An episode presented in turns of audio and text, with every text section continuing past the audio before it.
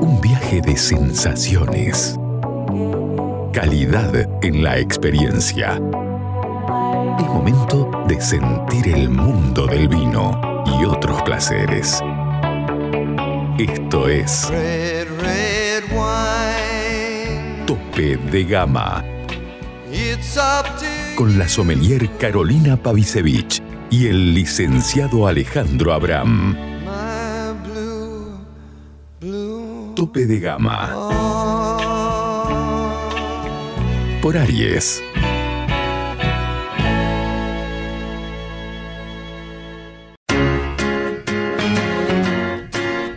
Llega a Salta una nueva forma de vestir tu casa. The Linen Factory. La mayor calidad y fibras naturales en fundas de edredón, cubre somier, todo tipo de cortinas, manteles y más.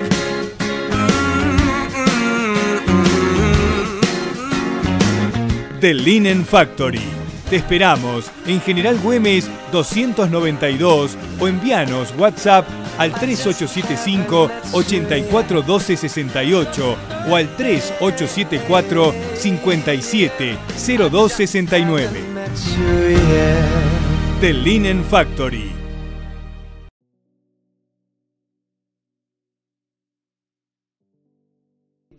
¿Qué es Amuleto Wines? Bueno, mira, Amuleto Wines eh, es un proyecto que nació hace aproximadamente dos años eh, con la- un proyecto de vinos eh, con la intención de revalorizar eh, la zona este de, Mendoza, que es donde nosotros tenemos nuestros viñedos y nuestra bodega. Eh, en sí el proyecto nace con esa intención, con, con la intención de revalorizar nuestros viñedos, nuestra bodega eh, y, y en general la zona este. Eh, nosotros elaboramos vinos en, en una bodega que perteneció a mi abuelo, eh, después esa bodega se perdió por cuestiones naturales de, de- cíclicas de, de la economía argentina Ah, sí, claro. y en el, do- en el, en el 2010, eh, mis viejos que, que siguieron laburando en la vitivinicultura la, la pudieron recuperar. Además, elaboramos vinos con algunos de, nues- de los vinos con, con viñedos que también tienen una carga afectiva grande para nosotros. Viñedos que también, eh, uno puntualmente, eh, que plantó mi abuelo hace 70 años. Eh, y bueno, nada, con, con todas las, las inclemencias y las cuestiones de, de una, de una economía regional que ha sufrido un montón de cambios y, y con, y con cuestiones propias de, de- también de un país que, que tiene un montón de inconvenientes. eh, nada, todo eso ha sido bastante complicado de, de mantener y un poco la intención de nosotros era decir, bueno, ¿qué, qué hacemos para... Esto es lo que nos gusta hacer, eh, ¿qué hacemos para que para que no vuelva a pasar lo que lo que antes ya pasó y, y esto se pueda seguir manteniendo? Entonces, bueno, eh, sumémosle un poquito de valor con, con nuestra marca y contemos qué es lo que, qué es lo que hacemos, eh, de dónde viene toda esta historia y, y bueno, nada, ese, ese es un poco la el comienzo de Amuletos. Después realmente ha ido, no mutando, pero agregando propósitos porque la, la marca es realmente muy, muy personal y, Ujú. eh, y, y va muy de la mano con lo que me pasa a mí, entonces por ahí, qué sé yo, ahora estamos haciendo algunos vinos también del Valle de Uco. Eh, porque yo me, nada, viste, un poco lo que te digo, eh, lo que me va pasando a mí le va pasando a la marca, lamentablemente para ella.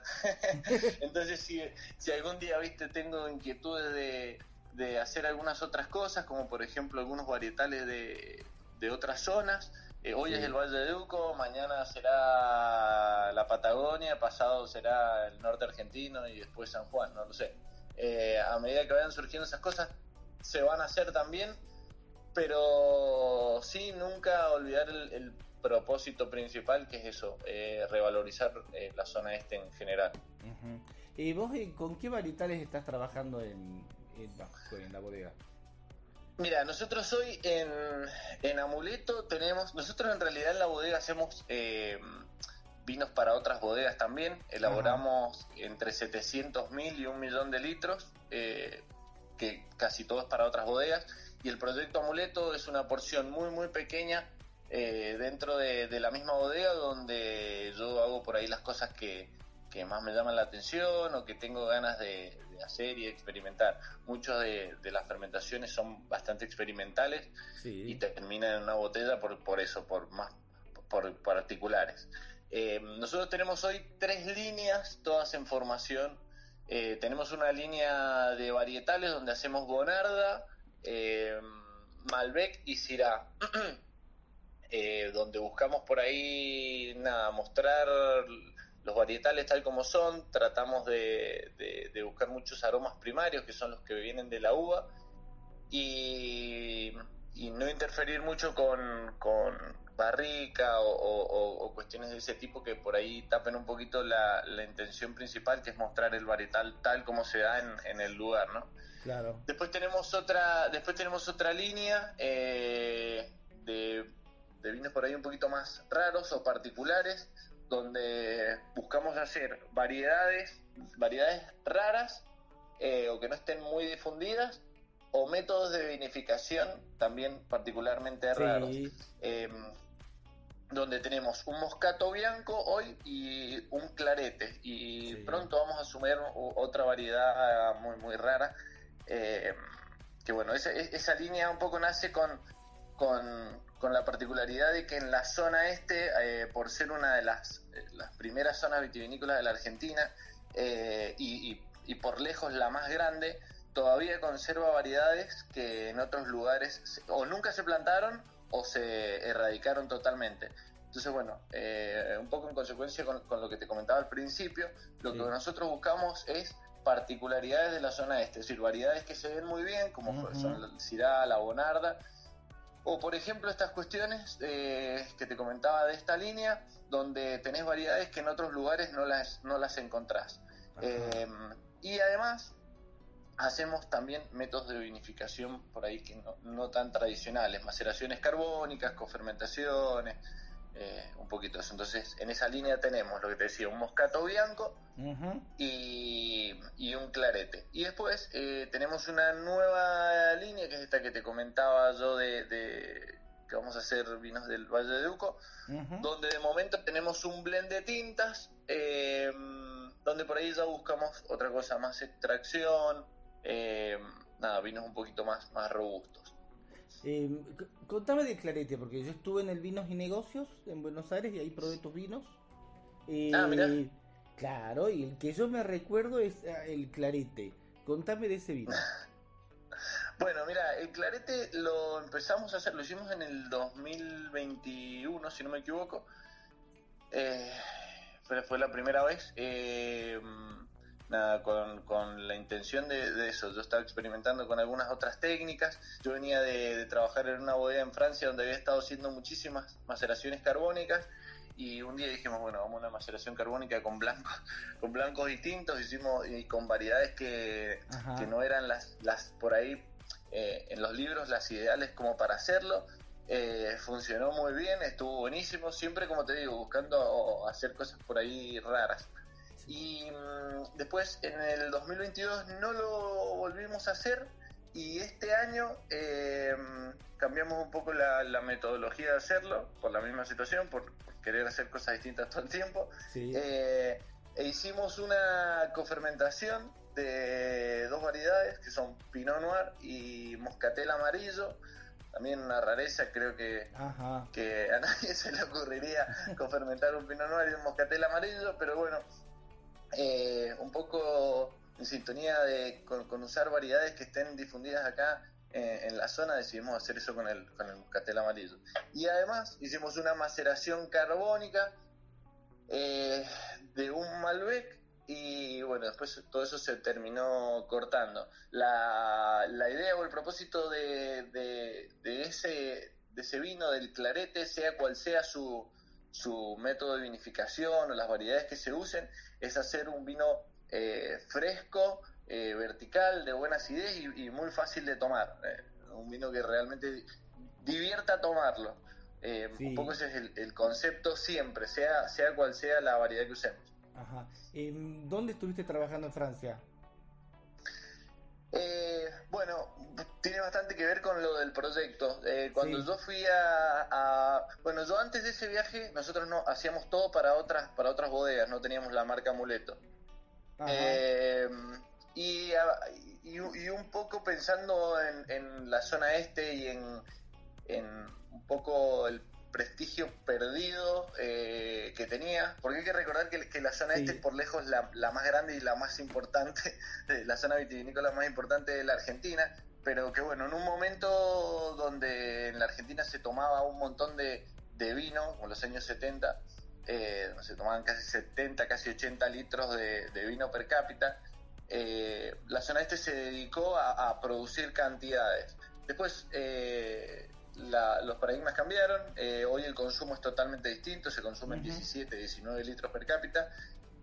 Y yo siento que la zona este estuvo como en una siesta medio larga y, y no se adaptó a- al cambio de consumo. Hoy por suerte, eh, hoy por suerte hay varios chicos haciendo, haciendo un poco cosas eh, intrépidas o similares a las que a las que hago yo, cada uno con su estilo.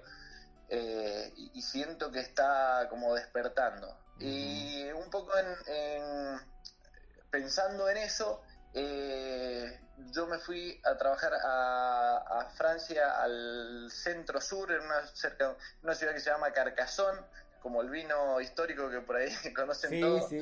eh, que, que pertenece al, al Languedoc, eh, en. Francia, la zona del Languedoc, donde, donde igual que acá, eh, nada, fue una zona con, con mucha historia y mucho prestigio y en un momento eh, se instalaron todas cooperativas y se, se buscó hacer cantidad y yo sentía que bueno ellos eh, de alguna manera estaban o habían transitado un proceso similar al que al que yo esperaba que pasara acá en, en la zona este. Entonces me fui ahí en búsqueda de, de- nada de ver cómo cómo habían cómo habían empezado a, a- cambiar esa realidad de esa realidad de, de- de pasar de ser una, una zona donde solo se hacían vinos de, de consumo masivo a volver a hacer eh, vinos de por ahí un poco no sé calidad mayor calidad enológica o, más interesantes para el mercado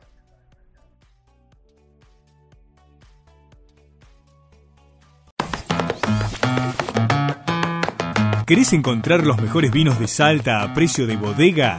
Cafayate Wines. ¿Querés quesos y fiambres artesanales? Cafayate Wines. ¿Querés hacer envíos a cualquier parte del país? Cafayate Wines. ¿Querés productos regionales gourmet, escabeches y salsas deshidratadas con ingredientes autóctonos? Por supuesto, Cafayate Wines. En Caseros, esquina de Anfunes, frente a la iglesia San Francisco.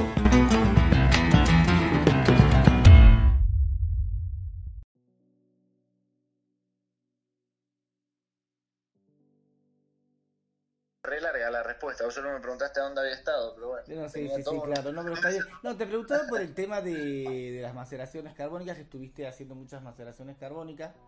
Por eso. claro Sí. Sí, sí, la- la- las carbónicas por ahí son, son típicas, típicas en alguna en alguna región española y se usan muchísimo en, en la zona de Ujú. eh, como casi la, la fermentación única, digamos, como muchos vinos de, de- de Sí. ese estilo, prácticamente todos. Eh, Ujú. puntualmente la nuestra se usaba como una herramienta enológica para, para nada, darle un poquito más de... Se cortaba con los otros vinos y se usaba como para hacer eh, vinos, entre- darle un poquito más de fruta o, o intensidad aromática a, lo- Ujú. al- a los vinos. Pero como te digo, se, se usaba únicamente en, en cortes. Claro. Eh, ahora, ¿cuáles son los desafíos que, que enfrentan ustedes desde la zona este? Porque sí es verdad que hay como todo un movimiento para revalorizar la zona este. Eh, ¿Y cuáles son esos desafíos que tienen que enfrentar como para volver a reposicionar la zona este? Mira, yo siento que el, el mayor desafío eh, en un principio es eso, eh, sacar, de- o sea, vol- sacar de la cabeza que es una zona donde solo se hace volumen. Creo que realmente pensé que iba a ser mucho más complicado. Yo siento que la, que la gente hoy está muy abierta a, a escuchar, a probar. Y, y- y un poco eso, eh, encontrar por ahí un camino eh, que no necesariamente sea el mismo que los otros, eh, que las otras zonas, y, y competir, sino encontrar nuestro, nuestra propia identidad, nuestro propio camino y, y desarrollarlo, desarrollarlo y comunicarlo al máximo de, de manera sentida, digamos, bueno, esto es lo que somos, Sí. eh, y, y un poco encontrar una, una, una comunidad, digamos, entre, entre todos y decir, bueno, a- apostemos un poco a esto. Cada- Obviamente que cada uno tiene que hacer lo que, lo, Claro. lo que realmente sienta, pero siento que si encontramos por ahí un hilo conductor entre, entre muchos actores de la zona, eh, va el camino va a ser un poco más corto. Eh, de todos modos, siento que, que vamos, vamos por buen camino. Eh, con el tema de las maceraciones carbónicas, ¿no? En- a nivel costos, eh, ¿es lo mismo? ¿Es más barata? ¿Es más cara que una fermentación normal? O sea, tradicional. Mira, o- operativamente es mucho más compleja. Eh, entonces, por ahí sí, sí, se, se- aumentan los costos, porque bueno, eh, la cosecha tiene que ser muy cuidadosa y, y si- y más si sos un obsesivo como por lo menos lo soy yo, eh, nada, la, la cosecha es mu- mucho más compleja, eh, el llenado de la vasija es mucho más complejo, el, el vaciado después de la cuba es un poco más complejo. Entonces sí, sí, pu- puntualmente te hablo, mira, desconozco cómo será capaz a, a- a gran escala, capaz que logran eh, que logran eh, reducir muchísimo los costos, cosa Sí. que me parece difícil, pero quizás se puede hacer. En mi caso puntual, sí, nos aumenta bastante los costos por, por lo que te digo. Eh, la, la mano de obra es más detallista y más cuidadosa. Claro. Eh, ¿Vos cuántas, eh, ustedes cuántas botellas están o cuántos litros están sacando al año? Mira, el proyecto Amuleto, como te decía recién, es muy, muy pequeño. Eh, nosotros el año pasado vendimos creo que 12.000 botellas eh, Claro. en, en todo el año. Eh, nada, tenemos aspiraciones de hacerlo crecer, pero tampoco a cualquier costo. Realmente defendemos mucho lo que lo que creemos y, y, y- y tampoco realmente vendemos eh, vendemos por precio no por crecer eh, un poco vamos a, a regalar nuestro producto nada estamos convencidos de, de lo que hacemos y, y nada el crecimiento será lento y paulatino Eh, mm, bueno, ya. Eh, ah, ¿sabes qué? Una última pregunta. Eh, ¿Por qué amuleto? El nombre. bueno, un poco nace de, de ese, de ese último viaje que te, te comentaba yo. Eh, antes de, de eso, como te dije, nosotros hacíamos solo vinos a, solo vinos a granel para, o para otras bodegas. Eh, y yo realmente estaba un poco cansado, aburrido y con siempre, siempre sido bastante eh, inquieto, curioso y estaba un poco como sentía estancado, por así decirlo. Eh, y como a muchos le habrá pasado con alguna especie de, de crisis existencial de no saber muy Sí. bien qué, qué hacer.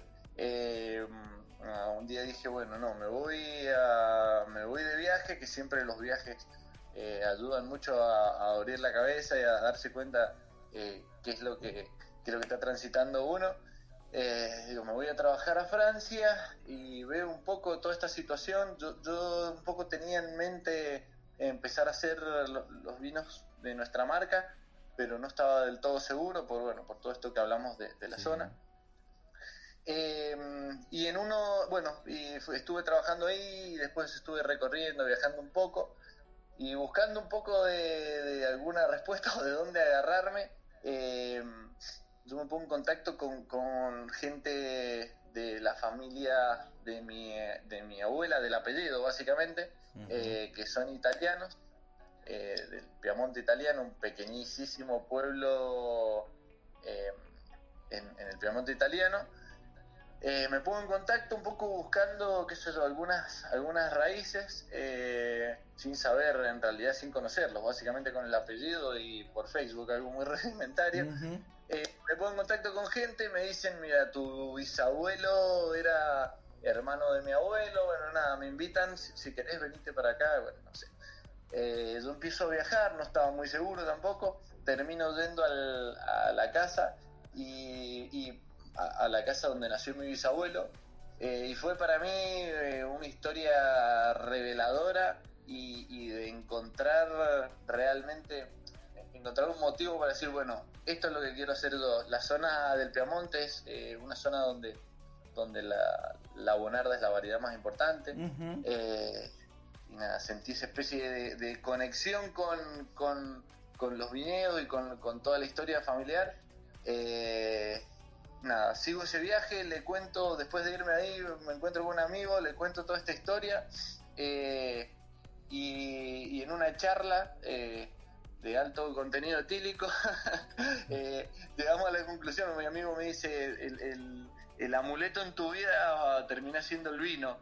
Y, y ahí nace el nombre amuleto. Y yo después llego y empiezo en base a eso. Ese mismo día empiezo a, a pensar en, en cómo serían las etiquetas, qué variedades haría. Ajá. Y, y ahí nace el nombre amuleto. Y bueno, y para terminar, ¿cómo eh, conseguir tus vinos? Bueno, yo estoy en Salta, ¿no? ¿Cómo eh, podemos conseguir tus vinos? Tengo ganas de comprarlo. Mira, la verdad es que nosotros eh, hoy tenemos el mercado desarrollado casi únicamente en, en Buenos Aires y Ajá. Córdoba. Sí. De todos modos, eh, no- no- nunca dejo que alguien que quiera probar los vinos se, se quede sin. Entonces, eh, en los lugares donde te digo, no, no tenemos un- una distribución desarrollada, Sí. eh, yo los vendo directos de la bodega. Me pueden escribir al Instagram de, de Amuleto, amuleto.wines. Me mandan un mensaje privado, me dicen, Leo, mira, queremos probar tus vinos. eh, y nada, coordinamos, yo les escribo y coordinamos y les puedo hacer, les puedo hacer un envío.